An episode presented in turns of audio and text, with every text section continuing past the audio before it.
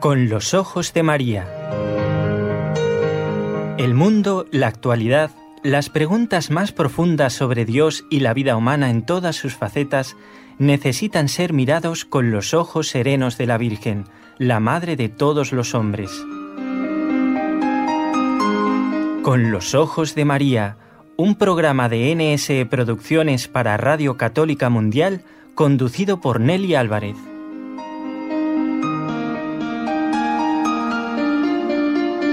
Qué alegría, ¿eh? Qué alegría, qué alegría cuando me dijeron, vamos a la casa del Señor. Aquí es bonita esa canción, ¿eh? Me hace recordar a mis tiempos en la parroquia de Rosario, de Nuestra Señora de la Merced, en Rosario, en Santa Fe.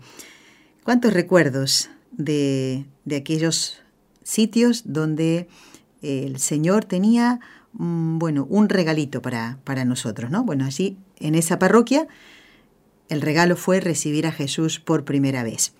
Pero hoy no es el día de Nuestra Señora de la Merced, que es ahí, en esa parroquia, en la que recibí a Jesús por primera vez. Este es el programa correspondiente al 11 de septiembre de este año 2017. Haciendo un poco de memoria, recordaba que justamente estaba en Argentina el 11 de septiembre del 2001. Ese atentado suicida, creo que el más impresionante del que tenemos conocimiento. ¿Quién puede olvidar a esos más de 3.000 muertos? ¿Quién puede olvidar a los 6.000 heridos, más o menos? ¿Quién puede olvidar esas imágenes tan impresionantes, verdad? Cuando el hombre está alejado de Dios puede hacer eso y mucho más. En este programa, en un momentito vamos a, contactar con nuestro invitado de hoy, que es el padre Juan Antonio Mateo, ¿eh? sacerdote de la diócesis de Urgel, en Cataluña. Mientras tanto, quiero dar las gracias a quienes nos acompañan desde la parte técnica. Cuánto nos ayudan nuestros compañeros. Pues en Radio Católica Mundial, emisora con la que estamos en contacto en directo cada lunes, miércoles y viernes, está Jorge Graña, en Birmingham, en Alabama, en Estados Unidos. Y también los martes y jueves está en contacto Jorge con los demás compañeros de NSE. Los martes desde Argentina, desde Buenos Aires, con la hermana Omaris. Un besito para la hermana de nuestra parte. Y los jueves con Esperanza San Martí desde Bogotá, en Colombia, que todavía están haciendo recuento de las circunstancias, los hechos de la visita del Papa Francisco, ¿verdad? Bueno, todo esto para decir que Jorge Graña es nuestro técnico en, en, Estados Unidos. Gracias, Jorge, por esta nueva semana de trabajo que ya compartimos, ¿no? Siendo este día lunes. Y quiero dar las gracias a Raúl García, que es nuestro técnico, desde la ciudad de Barcelona, el técnico del equipo NSE, Nuestra Señora del Encuentro con Dios. Desde la ciudad de Barcelona, en España, hacemos el programa. ¿eh? Ya en un momentito contactamos y mm, tengo muchas cosas que contarles. Mientras tanto, esperen un momentito a ver si intentamos de nuevo la conexión, que estén atentos los siguientes oyentes. Arturo, Margarita, que nos escribió desde Sacramento, en Estados Unidos, y Mario, desde Perú.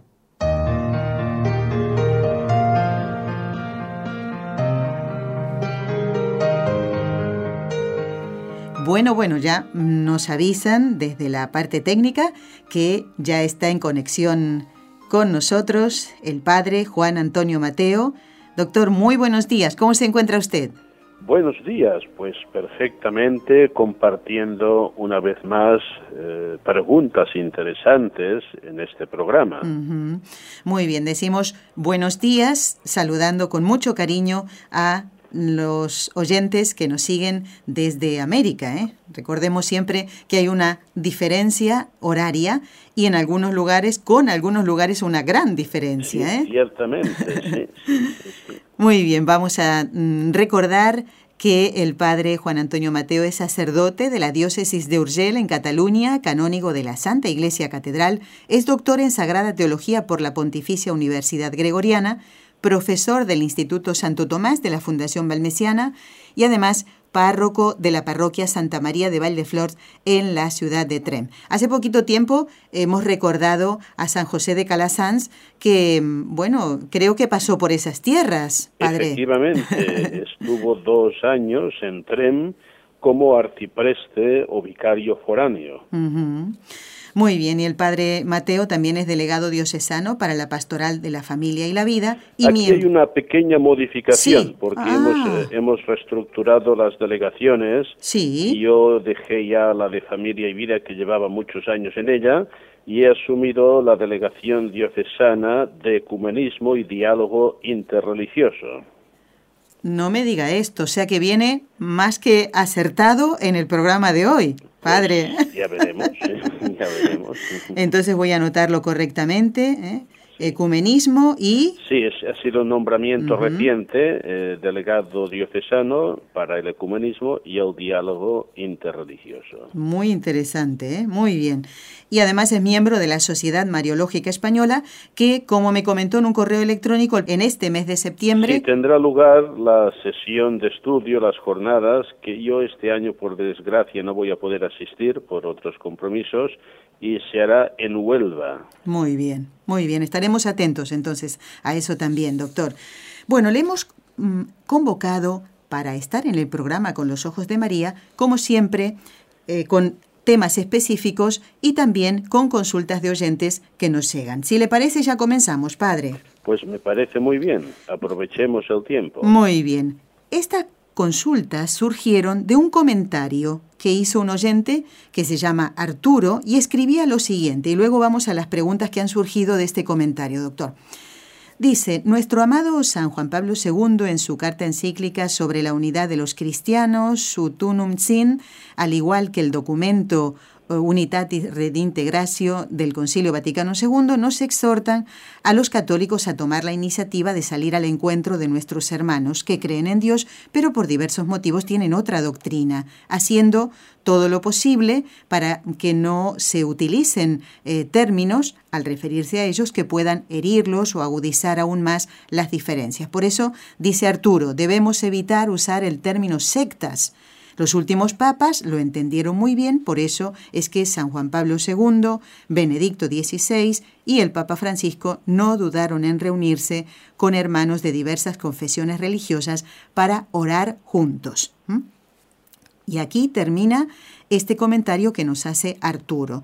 Y de este comentario surgieron las siguientes preguntas que creo que pueden ser de suma utilidad, Padre, para decir las palabras correctas en el momento correcto. Entonces creo que la primera pregunta obligada es, ¿qué es una secta? Para poder tener en cuenta y comprender lo que Arturo eh, solicita ¿eh? con, con este mensaje. Bien, vamos a intentar de clarificar la cuestión.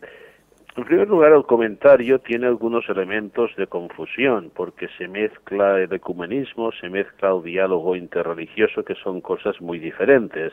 Por tanto, sería eh, oportuno diferenciar que son ambas realidades. Okay. El diálogo ecuménico es un diálogo efectivamente con cristianos que no están en plena comunión con la Iglesia Católica, pero que conservan elementos fundamentales de la Iglesia, como es el bautismo, y ya no digamos las iglesias de Oriente, la ortodoxia, que tiene todos los sacramentos, como nosotros, ¿no? Uh -huh. Por tanto, el, lo que es diálogo ecuménico es el diálogo con iglesias y confesiones cristianas. Por ejemplo, Mientras padre, que, con los pentecostales, pongamos un ejemplo para que lo podamos entender. No, estoy diciendo iglesias uh -huh. y confesiones cristianas, y no todos tienen esta categoría. De hecho, ah. en, en, el diálogo eh, ecuménico, evidentemente muchos de estos grupos evangélicos que no son considerados eh, confesiones no participan eh, porque carecen de elementos fundamentales eh, de la identidad cristiana. A veces incluso el mismo bautismo, ¿no? Por tanto, hablamos pues de Iglesia ortodoxa, luteranismo, anglicanismo, eh, etcétera, es decir, confesiones históricas que conservan estos elementos y aquí no entra todo. ¿eh? Perfecto. No entra todo. Esto es importante clarificar. Muy bien, muy bien, doctor. Y obviamente no entran los grupos que se denominan sectas, porque la palabra secta hay que utilizarla, pero solo hay que aplicarla a lo que se considera en el lenguaje habitual, incluso en la legislación, eh, grupos que son dañinos, que son destructivos, que son tremendamente manipuladores, aunque a veces eh, se pretendan presentar como una, una entidad cristiana. Y en mm. este caso, eh, por poner un ejemplo que entiendan los oyentes, los testigos de Jehová en muchas legislaciones son considerados secta. Perfecto. Por tanto, eh, la palabra secta hay que aplicarla a quien corresponda, eh, no, no a confesiones eh, cristianas históricas y consolidadas, como por ejemplo son los luteranos. Y en este sentido, con los llamados hermanos separados, que se impuso este lenguaje a partir del Concilio Vaticano II, pues hay un diálogo positivo mirando de comprender lo que nos une, lo que nos separa y también ayudando, pues en la medida de lo posible y confiando sobre todo en la gracia y en la acción del Espíritu Santo, en una reintegración plena a la comunión católica, porque este es el ideal del ecumenismo. Claro, ¿eh? exactamente. Esto no lo olvidemos nunca, ¿eh? no lo olvidemos nunca, ¿no? Eh, entonces, esto por una parte. En cambio, el diálogo interreligioso se refiere al diálogo con otras religiones. Por ejemplo, el Islam, el budismo, el hinduismo, ¿eh? las principales religiones que tienen pues gran cantidad de miembros en todo el mundo. Entonces es importante establecer un diálogo para conocer bien su identidad, para que nosotros conozcan la nuestra y obviamente este diálogo forma parte de una evangelización, porque la presentación de la fe católica, la propuesta, la invitación a creer, es una propuesta fundamental de la experiencia cristiana. Entonces nosotros nos acercamos para conocerlos, para mirar lo que nos une. Hay muchos puntos que podríamos decir que son puntos de religión natural, es decir, de reconocimiento de la ley de Dios que ha establecido en la naturaleza y en el mismo hombre y que es bueno pues también compartir ¿eh? temas tan fundamentales como la defensa de la familia, la defensa de la vida y otros, ¿no? Y también, obviamente, por parte nuestra, la eh, dimensión evangelizadora, que es el anuncio del Evangelio y en este caso el anuncio del Evangelio en un contexto religioso y cultural que conviene conocer. De hecho, los misioneros de todos los tiempos, cuando iban a un territorio desconocido, pues contactaban con sus gentes, aprendían su lengua, conocían sus costumbres y a partir de allí se establecía el diálogo evangelizador. Claro, ¿eh? y esto es muy importante tenerlo en cuenta. Y es muy bonito además, porque era llevar la, la, buena nueva, ¿verdad? La alegría del Evangelio, pero antes conociendo, porque no todos los pueblos son iguales, ¿verdad? La manera de manifestar la fe. Para, para poder contactar con el punto de conexión más importante. Recordemos, por ejemplo, un diálogo misionero por excelencia, un discurso misionero magnífico, el de San Pablo en el aerópago de Atenas. Es verdad, eh, claro. veo, os veo a todos muy religiosos, o sea, parte de la religiosidad natural. Eh, veo que tenéis muchos dioses, e incluso un altar a un dios desconocido. Y a partir de allí conecta, pues bien, yo vengo a anunciaros a este Dios que es el Padre de nuestro Señor Jesucristo, etcétera, etcétera. es decir, la evangelización debe conectar eh, con la cultura, con la experiencia, con las inquietudes, sobre todo con las legítimas, ¿eh? evidentemente en un contexto pues eh, que podríamos decir antihumano, incluso diabólico, donde se practican sacrificios humanos el diálogo es muy diferente, ¿no? Entonces supone denuncia de una aberración. Claro, claro, entendido, entendido. Es muy interesante, padre, que ahora con esta nueva función, esta nueva misión que usted tiene en la diócesis a la que pertenece, pues podríamos dedicar un programa entero pues más adelante. Yo creo que sí, ¿eh? más adelante. A ver, es un tema muy delicado, muy actual. Yo casi diría que en nuestro contexto, por ejemplo, en la diócesis de Urgel, pues sí, hay, hay algún grupito de fieles cristianos de la ortodoxia en algún lugar concreto, pero lo que vemos más cada día es la presencia de personas que forman parte de otras religiones, sobre todo del Islam. Y entonces yo creo que es muy importante establecer este diálogo constructivo y preevangelizador. Sí, sí, sí, sí. Bueno, padre, entonces, aclarado todo esto que surgió de esta consulta de Arturo, al que le agradecemos, evidentemente, porque también es de mm, enseñanza, ¿verdad? Para, para él mismo. ¿eh? Bueno, vamos a pasar a otras consultas. Eh, nos escribe Margarita desde Sacramento, en Estados Unidos, y dice, quisiera consultar lo siguiente. Tengo una amiga, ya pone el planteo primero, ¿eh? el hecho, la circunstancia. Tengo una amiga que es cristiana y me ha dicho que a sus hijos de 16 y 10 años no les ha dado el regalo, qué bonito, ¿no? Del bautismo, dice Margarita, porque dice que leyó la Biblia completa y no encontró nada sobre el bautismo de los niños. Yo quiero saber más sobre este tema, ya que nosotros los católicos estamos en lo correcto, dice Margarita, pero también me pregunto, ¿en qué tiempo se empezó a bautizar a los bebés? Porque si Jesús se bautizó de mayor, pues esa es la consulta que nos hace. No hace más aclaraciones, pone la palabra cristiana, eh, que es esa amiga, pero no nos dice si es católica. Claro, si no es católica, pues eh, es otro planteamiento. Eh, por eso digo, pero creo que me entiendo. por supuesto que es católica, ¿no? vamos a ver, el primero, el bautismo de Jesús no es el bautismo cristiano.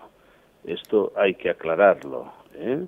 Jesús recibió un bautismo que administraba Juan el Bautista, que era un bautismo de conversión, de penitencia, y Jesús lo recibió como un acto de solidaridad con los hombres y para manifestarse como Salvador, porque él evidentemente no tenía ningún pecado ni ninguna necesidad de conversión ni de penitencia. Por tanto, el, bautismo del bautista no es el sacramento del bautismo cristiano instituido por Jesucristo. ¿Eh? Esto hay que dejarlo muy claro para evitar confusión, ¿no? Bien, dicho esto, eh, hay una, una cosa que es obvia. Eh, la primera predicación cristiana se dirigió a personas adultas, no a niños pequeños. Los apóstoles predicaban y muchos dejaban que el Señor tocara su corazón, se convertían y se bautizaban. Este es el proceso normal. Este bautismo de adultos es el, el, bautismo ordinario en las primeras generaciones cristianas, en un proceso de evangelización inmediato, ¿no? Pero también con mucha naturalidad, con mucha naturalidad, ya las familias cristianas constituidas eh, van a pedir que ya los niños puedan desde pequeños participar de este gran don, eh, de este gran don destinado a crecer y hacerse personal. También ayudó muchísimo la reflexión, sobre todo por parte de San Agustín, del pecado original y de sus efectos.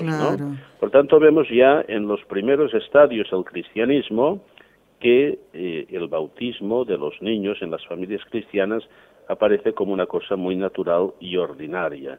En el Nuevo Testamento, por cierto, si ha leído bien esta persona, encontrará algunos episodios donde dice de una persona se bautizó él y toda su familia. Sí. Y esto incluía también a los niños. ¿eh? Claro, sí, sí. Incluso ya en el Nuevo Testamento podemos tener estos testimonios. Pero la Iglesia, conducida por el Espíritu Santo, llega a esta percepción y a esta comprensión más plena de la verdad del bautismo. y evidentemente eh, un buen católico, una buena familia católica, deben bautizar a sus hijos cuanto antes y sobre todo, hecho el bautismo, deben ayudar para que este bautismo fructifique con la debida educación cristiana. Obviamente, obviamente. Muy bien.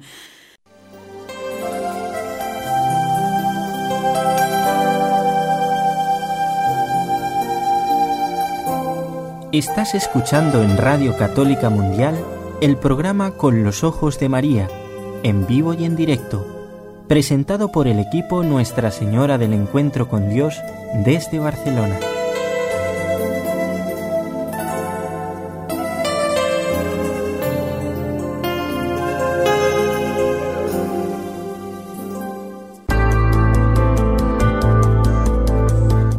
Escribirnos ahora mismo?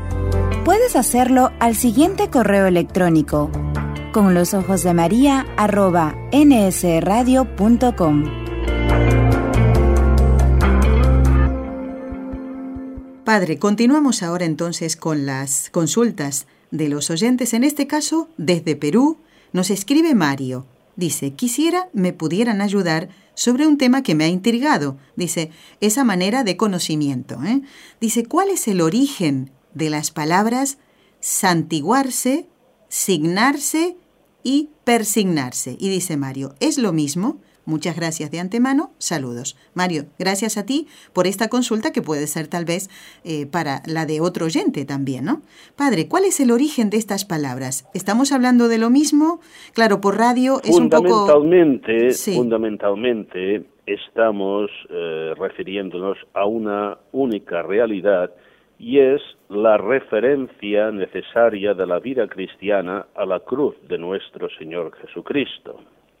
El signo de la cruz pronto se convierte en el símbolo cristiano por excelencia, en el símbolo de la expresión del amor del Hijo de Dios por los hombres, que lo, da, lo conduce a dar la vida por todos. Eh, por esto la cruz se mirará siempre con admiración, veneración y gratitud. Ya en la antigua liturgia de Jerusalén, eh, la veneración de la Santa Cruz era un acto extraordinario, y mucho más a partir de las excavaciones que ordenó Santa Elena, madre de Constantino, y que llevaron a la invención de la Santa Cruz. La cruz es eh, signo poderoso de salvación, y por esto signarse, santiguarse, persignarse, es en el fondo invocar de manera simbólica, gestual, el poder de la cruz en nuestra vida. Entonces hay el, santiguarse más simple, que es una única cruz, en el nombre del Padre, del Hijo y del Espíritu Santo. Fíjense bien que toda la liturgia, la misa, los sacramentos, eh, inician y acaban con este signo como bendición. Luego está el signo de persignarse, que es más una cuestión de devoción particular, privada, que todos ejercemos normalmente cada día, cuando invocamos el poder de la Santa Cruz sobre nuestro pensamiento, sobre nuestras palabras y sobre nuestro corazón, es decir, el centro de la vida. En este sentido, hacemos algo semejante cuando se proclama el Santo Evangelio y pedimos con la cruz que se hace en la frente que comprendamos aquellas palabras del Señor, que las profesemos con nuestra boca, con el signo de la cruz en la boca, y sobre todo que permanezcan en nuestro corazón y conformen nuestra vida, haciendo la cruz sobre el pecho. ¿Eh? Fundamentalmente es esta única realidad. Muy bien, muy bien. Pues ya están eh, contestadas las consultas.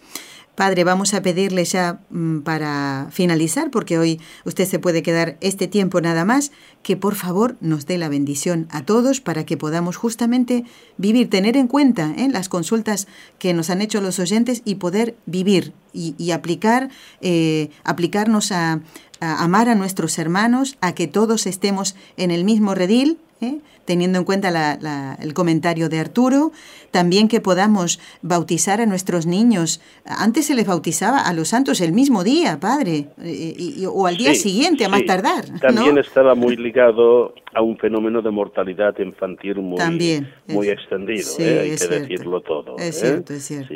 Pues con mucho gusto yo les imparto esta bendición con el signo de la cruz que atraviesa tiempo, espacio, kilómetros, distancias, porque es la fuerza del Señor, para que llegue a todos los oyentes, a todos los que hacen posible este programa y sobre todo para que nos ayude a ser fieles al Señor.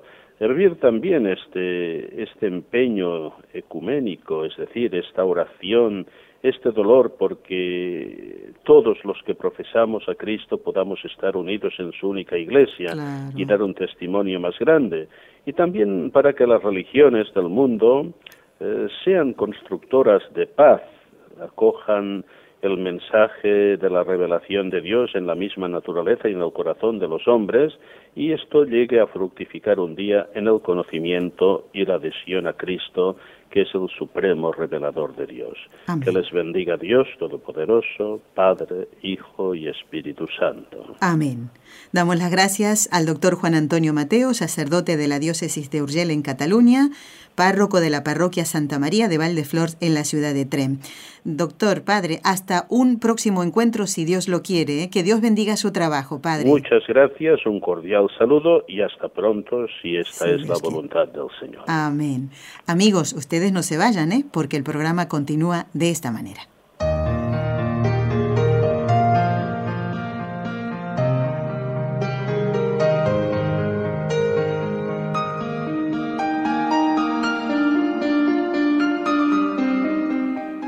Bien, hoy, esto lo saben muy bien nuestros oyentes que, viven en Venezuela, son venezolanos, hoy celebran a su santa patrona, a Nuestra Señora de Coromoto. Vamos a hablar en un ratito de ella, vamos a leer eh, algunos correos y mm, qué bonito, ¿no? Que el Papa tuviera presente a este querido país con más de 30 millones de habitantes, porque durante el vuelo que lo llevó desde Roma hasta Colombia, viaje que ha finalizado eh, hace, podemos decir, hace un ratito, ¿eh? por decirlo de alguna manera, al saludar a los periodistas que lo acompañaban en este viaje apostólico, el Papa pidió rezar por Venezuela.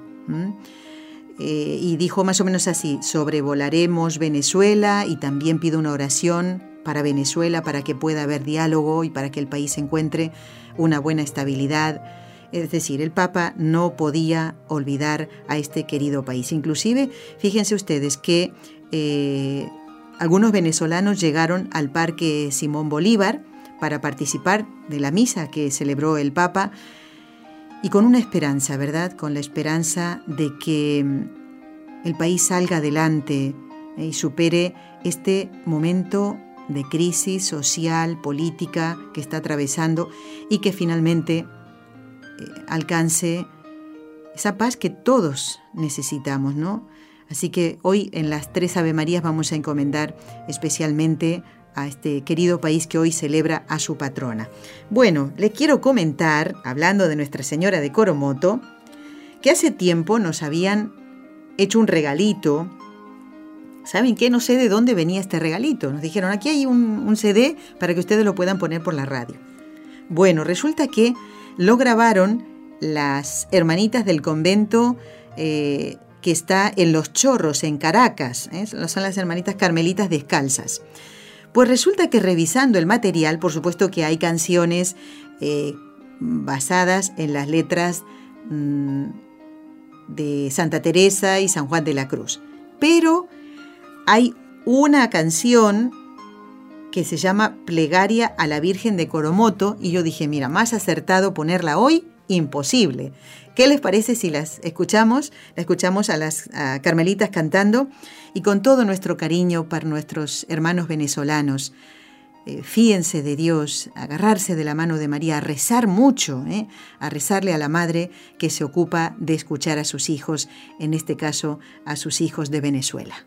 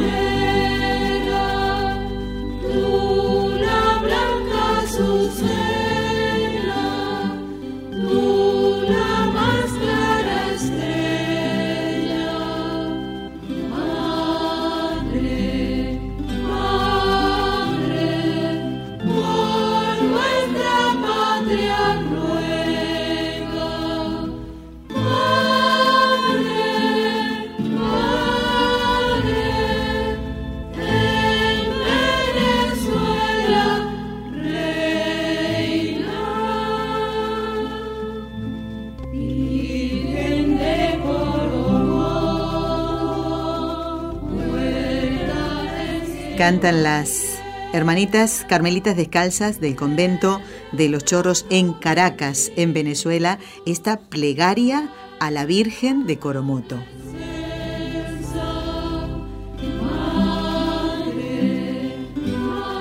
Estaba leyendo un poquito para preparar el programa eh, sobre esta advocación nuestra Señora de Coromoto, la patrona de Venezuela. Bueno, y encontré en este libro que me está sacando de muchísimos apuros y es muy bueno y muy antiguo, porque como dije eh, en el viernes pasado, tiene las hojas hasta amarillas. ¿eh? Dice que la imagen de Nuestra Señora de Coromoto es muy chiquitita porque mide unos 27 centímetros, está pintada en pergamino y se guarda en una custodia en su santuario de Guanare o Guanaré, no sé cuál es la palabra correcta, que escriban los venezolanos y, me lo digan. ¿eh? Bueno, pues resulta que, según cuenta la tradición, la Virgen se apareció a un cacique, ¿eh? al cacique de los indios Cospes. ¿Y esto saben cuándo pasó?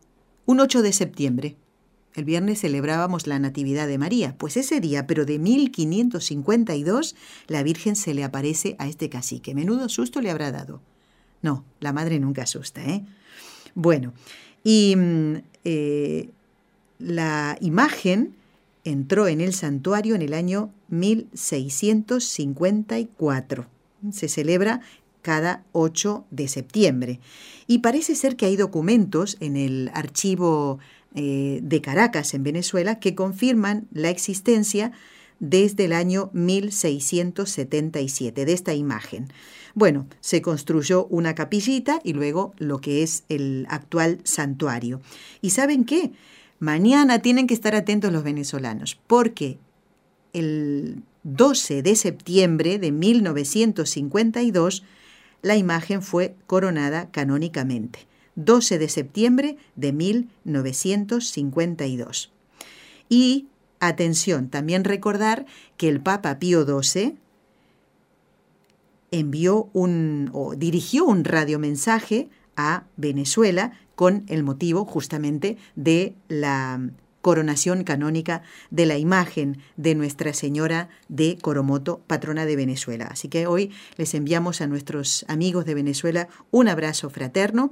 No se olviden que mañana, mañana día 12, se celebra el dulce nombre de Jesús, no, dulce nombre de María, ¿eh? se asustaron, ¿eh? la fiesta del dulce nombre de María.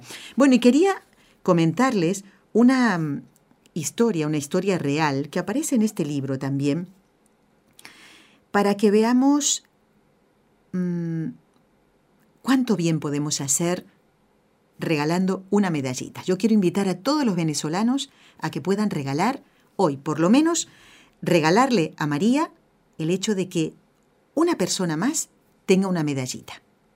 Una medallita que puede ser la milagrosa o de la misma Nuestra Señora de Coromoto. Y miren, vamos a ver cómo este simple gesto de regalarle a alguien, por ejemplo, viene, yo no sé si en Venezuela, a ver, o alguien que, o el que reparte el pan, o, ¿eh? regalarle una medallita. Tome, aquí tiene. Por supuesto, pagarle y regalarle una medalla. Miren, esta historia la comentaba un, un jesuita y hablaba de un obrero que llevaba muchísimos años apartado de Dios. Y parece ser que se enferma, tiene una hernia, hay que operarlo urgentemente, la operación era grave, porque esto es ya del siglo XX, ¿eh? ahora tal vez esto no sería, no tendría la misma gravedad, pero en aquella época sí.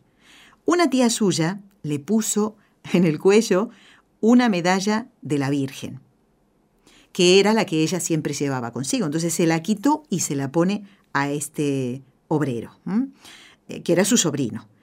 Él no dice nada, no pone resistencia, la recibe, porque parece ser que algo de fe le quedaba, un poquito, pero le quedaba. Se hace lo, entra a la sala de operaciones y el resultado de la intervención es satisfactorio. Todo sale estupendamente. ¿Qué pasa? Este obrero, descreído, apartado de Dios, vuelve a su casa. ¿Qué pasó? Va la tía a preguntar cómo se encuentra, qué tal, muy bien, no sé qué, tengo que eh, tomar estos medicamentos y tal. Y la tía ahí le dice, eh, me tienes que devolver la medalla. Bueno, él no quiere devolvérsela porque le cobró cariño y parece ser que a veces pasa eso, ¿no? Cuando nos encontramos eh, asustados por una enfermedad, bueno, ya nuestro corazón como que se ablanda. Pues el de este hombre se ablandó porque le había dado varios besos a la medalla, pero claro, la tía insiste porque esa medalla era la que ella llevaba colgada en el cuello. Y al fin se la entrega, se la devuelve. Pero se va con cara larga al trabajo, ¿eh? Porque ya después se reintegró al trabajo y no le gustó nada eso de devolverle la medalla. Y va pensando, fíjense, va pensando en la medalla, en en la protección que recibió de la Virgen, nuestra Madre, estando él enfermo en esa situación así difícil, ¿no? ¿Y saben qué? Pensando, elucubrando todas estas cosas, de pronto ve que algo en el suelo brilla. Una cosa chiquitita. Le llama la atención, se inclina a recogerlo y se queda súper archi requete asombrado, porque era una medallita de la Virgen, igual a la que eh, él había devuelto a su tía, igualita. Claro, ante esto no siente que eso sea una casualidad, ahí hay algo más. Se como que se estremece, ¿verdad? Todo su cuerpo, la Virgen se le ha puesto en su camino. Y fíjense lo que hace una madre, que siempre quiere lo mejor para sus hijos, que no querrá María para nosotros, ¿verdad? Levanta los ojos después de recoger la medallita, y ve la iglesia de los padres jesuitas justo enfrente. Hmm. Y ahí siente en su interior el, el deseo de entrar a rezar a esta iglesia. Otro hombre sale de esa iglesia. Ha hecho una confesión y una confesión general de toda su vida. Fíjense, Dios por intercesión de María, tocó el corazón de este hombre, como dije antes, descreído, alejado de Dios, y que eh, recibe esa medalla simplemente por el gesto de, esta tía, que evidentemente lo quería mucho. ¿No haremos nosotros lo mismo hoy, especialmente nuestros hermanos de, Venezuela? Así que les invito a hacer este regalo a María que otra alma pueda acercarse al Señor por su intercesión.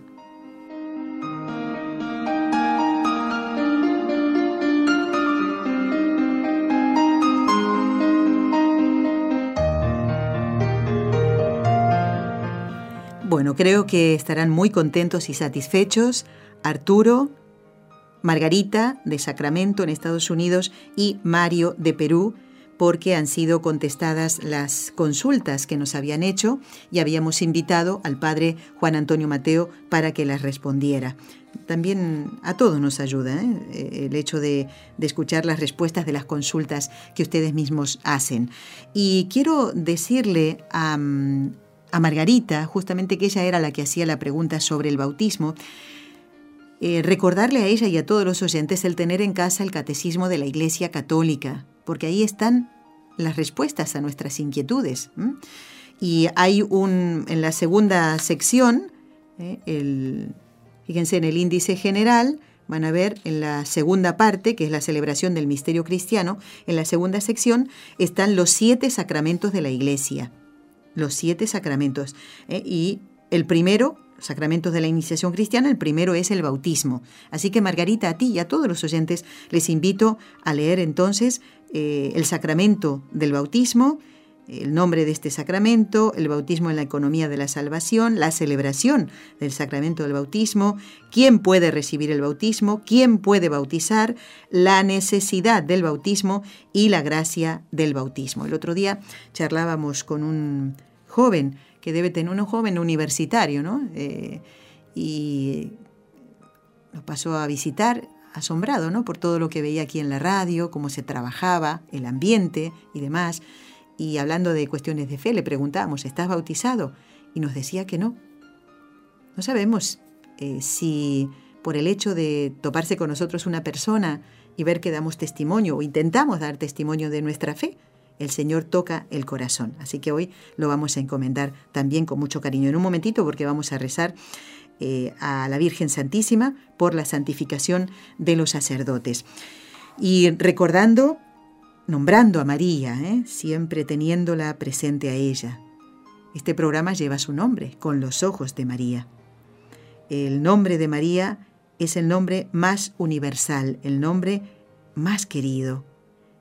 Miles, millones de personas pronuncian este nombre en todos los idiomas. Para los italianos, de una manera, para los ingleses, de otra, los franceses, o nosotros en español, de otra, manera, ¿no? Y mm, el, dulce nombre de María, que fiesta que se celebra cada 12 de septiembre, es una fiesta que el Papa Inocencio XI extendió a toda la Iglesia, y esto es desde el siglo XVII, desde 1683, ¿eh? Para conmemorar la victoria de Sobieski, un héroe nacional polaco, y más adelante fue proclamado rey. ¿no? Y el 12 de septiembre de 1683 libra a Viena del asedio turco. Por eso se celebra la fiesta del dulce nombre de María. ¿eh? Todo está asociado a la protección de María en distintas circunstancias. Y no va a poder la Virgen Santísima, Nuestra Señora de Coromoto, ayudar a nuestros hermanos venezolanos. Pero hay que rezar. Nosotros, aunque no seamos venezolanos, vamos a acompañarlos con nuestra oración. ¿Y qué le parece a todos ustedes si ahora encomendamos, luego le voy a leer algunos correos, encomendamos a todos los sacerdotes? Venimos haciendo esta campaña de oración por los sacerdotes Vamos a pedir por ellos, por su santificación. Y cuando oigamos que alguien critica a un sacerdote o a más de uno, preguntémosle, ¿has rezado por ese sacerdote? Tal vez si hubieras rezado tú, no hubiera caído en ese pecado, en esa falta o en lo que sea. Así que vamos a encomendarlos a todos y también a nuestros hermanos de México que la semana pasada, en la noche del jueves, en México sufrieron un terremoto tremendo. Yo cuando escuché que tuvo una magnitud de 8.2 en la escala de Richter, hace mucho que no escuchaba este, esta, esta métrica o esta medida, este grado ¿eh? de magnitud de un terremoto. Y afectó, sabemos que en México nos escuchan muchísimo, nuestros hermanos de Chiapas, de Oaxaca, eh, nos escuchan desde allí y ha habido, bueno, muertes y cuantiosos daños personales, eh, materiales, que eso sería los materiales de menos. lo más importante son las vidas humanas, porque lo otro de a poquito se puede seguir adelante, ¿no? Pero vida que se pierde, pues pidamos por estos hermanos muertos y encomendemos entonces también la santificación de los sacerdotes. ¿Nos acompañan en esta oración? En el nombre del Padre, y del Hijo, y del Espíritu Santo. Amén.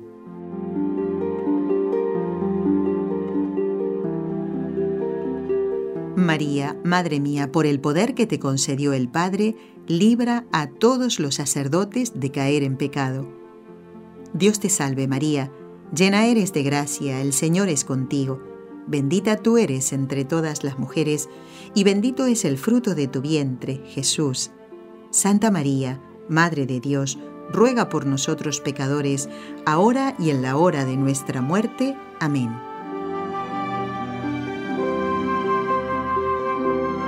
María, Madre mía, por la sabiduría que te concedió el Hijo, libra a todos los sacerdotes de caer en pecado.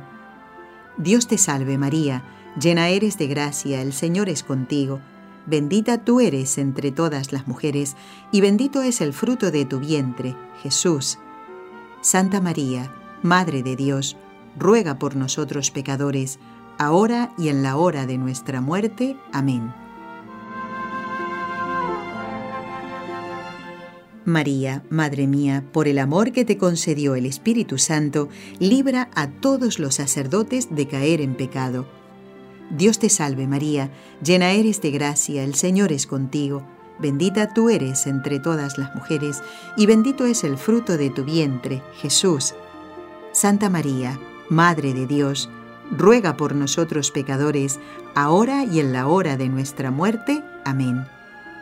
Dios Padre Todopoderoso, por intercesión del Inmaculado Corazón de María, te pedimos la santidad de los sacerdotes del mundo entero.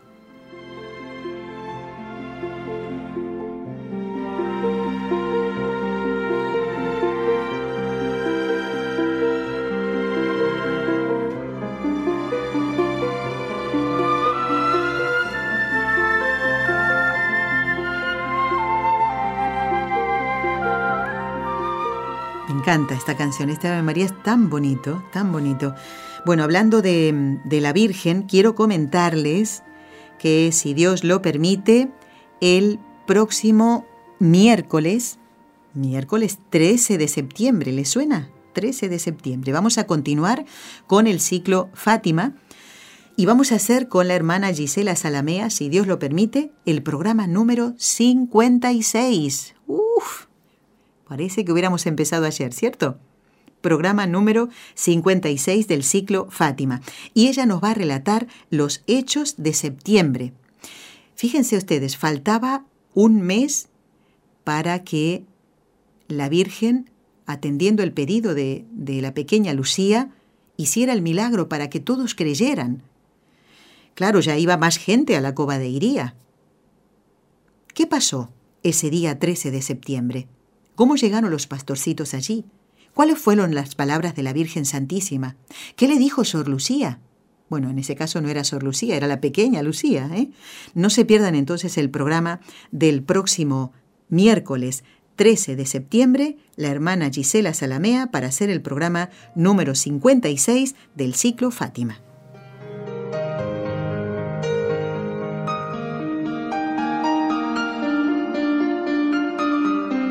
Quiero dar las gracias a quienes nos llaman, nos escriben, como el caso de María Enelia. Miren qué bonito nombre.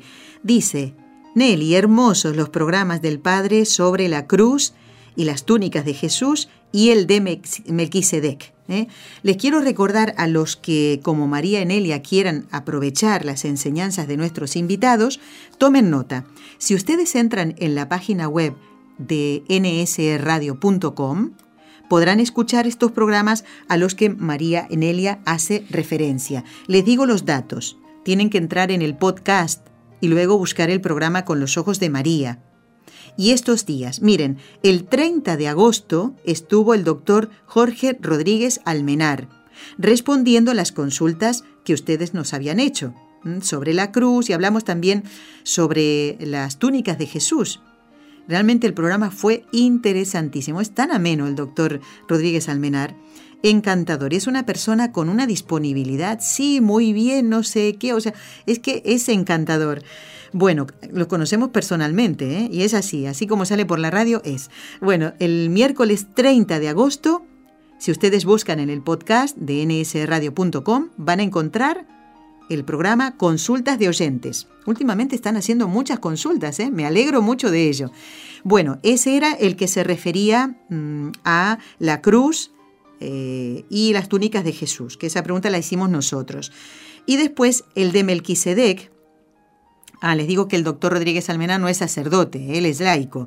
Quien es sacerdote es el padre Luis Díez Merino, que estuvo con nosotros el día 4 el lunes pasado. Sí, exactamente, hace una semana. El lunes pasado estuvo el padre Luis Díez Merino respondiendo a la pregunta de eh, qué significaba esto del sacerdocio de Melquisedec. Realmente estuvo interesante. Yo lo disfruté tanto y por eso le agradezco a Dominique de María, que es el oyente que solicitó que habláramos de este tema. ¿eh? Y el padre es que es eh, también muy disponible y dijo, adelante, vamos a hacer el programa. Bueno, y hay un segundo programa, porque este eh, nos eh, quedó corto, ¿eh? Quedó cortito el tiempo, ¿eh? Son 55 minutos que pasan volando. ¿A que sí? Bueno, pronto estará, yo ya lo iré avisando, no se preocupen, ¿eh? Así que María Nelia, ojalá otros oyentes puedan aprovecharse santamente de estas enseñanzas del doctor Rodríguez Almenar, que estuvo el 30 de agosto, y del padre Luis Díez Merino, que estuvo el 4 de septiembre. Pero nos dice también María Enelia que le gustaría saber mucho, pone ella, ¿eh? nos queda poquito, ¿verdad? Sí, sí, ya termino. Eh, sobre Moisés y sobre Elías. Pues vamos a decirle al padre Díez Merino si el mes que viene, en octubre, quiere estar con nosotros y responder a estas inquietudes de María Enelia. Presten mucha atención porque a nosotros nos gusta que ustedes nos digan, en él he escuchado el programa donde se disiparon mis dudas, ya no tengo más dudas porque ustedes las respondieron. Me gusta que nos avisen si han escuchado el programa. ¿eh? Bueno, muy bien, Marianelia, muchísimas gracias. A ver, estos correos, estos mensajes son para Jackie.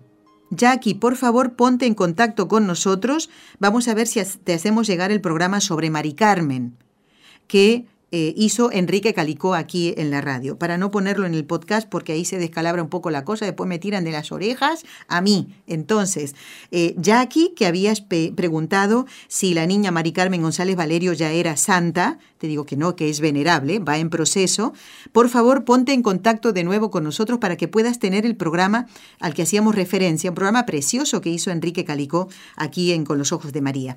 Bueno, y también Tomás, que nos escribió desde Veracruz, en México, un mensaje de Facebook preguntándonos sobre la advocación de Nuestra Señora del Encuentro con Dios. Tomás, ya ubicamos ese programa. Por favor, ponte en contacto con nosotros a través de tu correo electrónico ¿eh? para que nosotros podamos hacerte llegar el programa. ¿De acuerdo? Nosotros contentísimos de que eso pueda pasar. Bueno, a ver, estamos ya llegando al final del programa. Quiero dar las gracias con mucho cariño a eh, nuestros compañeros de la parte técnica, Jorge Graña, en Radio Católica Mundial y todos los demás compañeros también.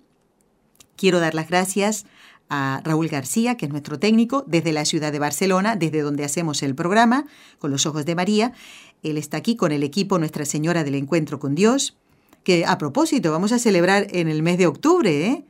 Ya cerquita nomás, ¿eh? el día 7 de octubre, coincidiendo con el día de Nuestra Señora del Rosario.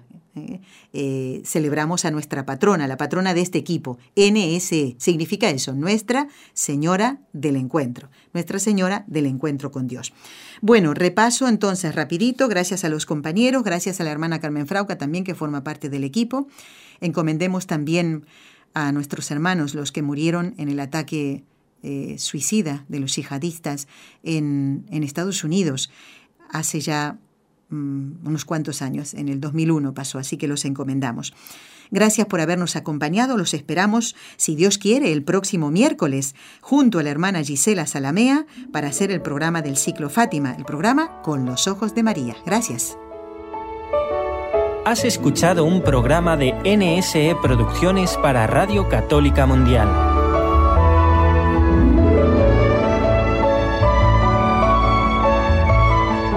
¿Quieres conocernos? Escríbenos al correo electrónico con los ojos de María arroba nsradio.com. Envíanos tus sugerencias o comentarios con los ojos de María arroba nsradio.com.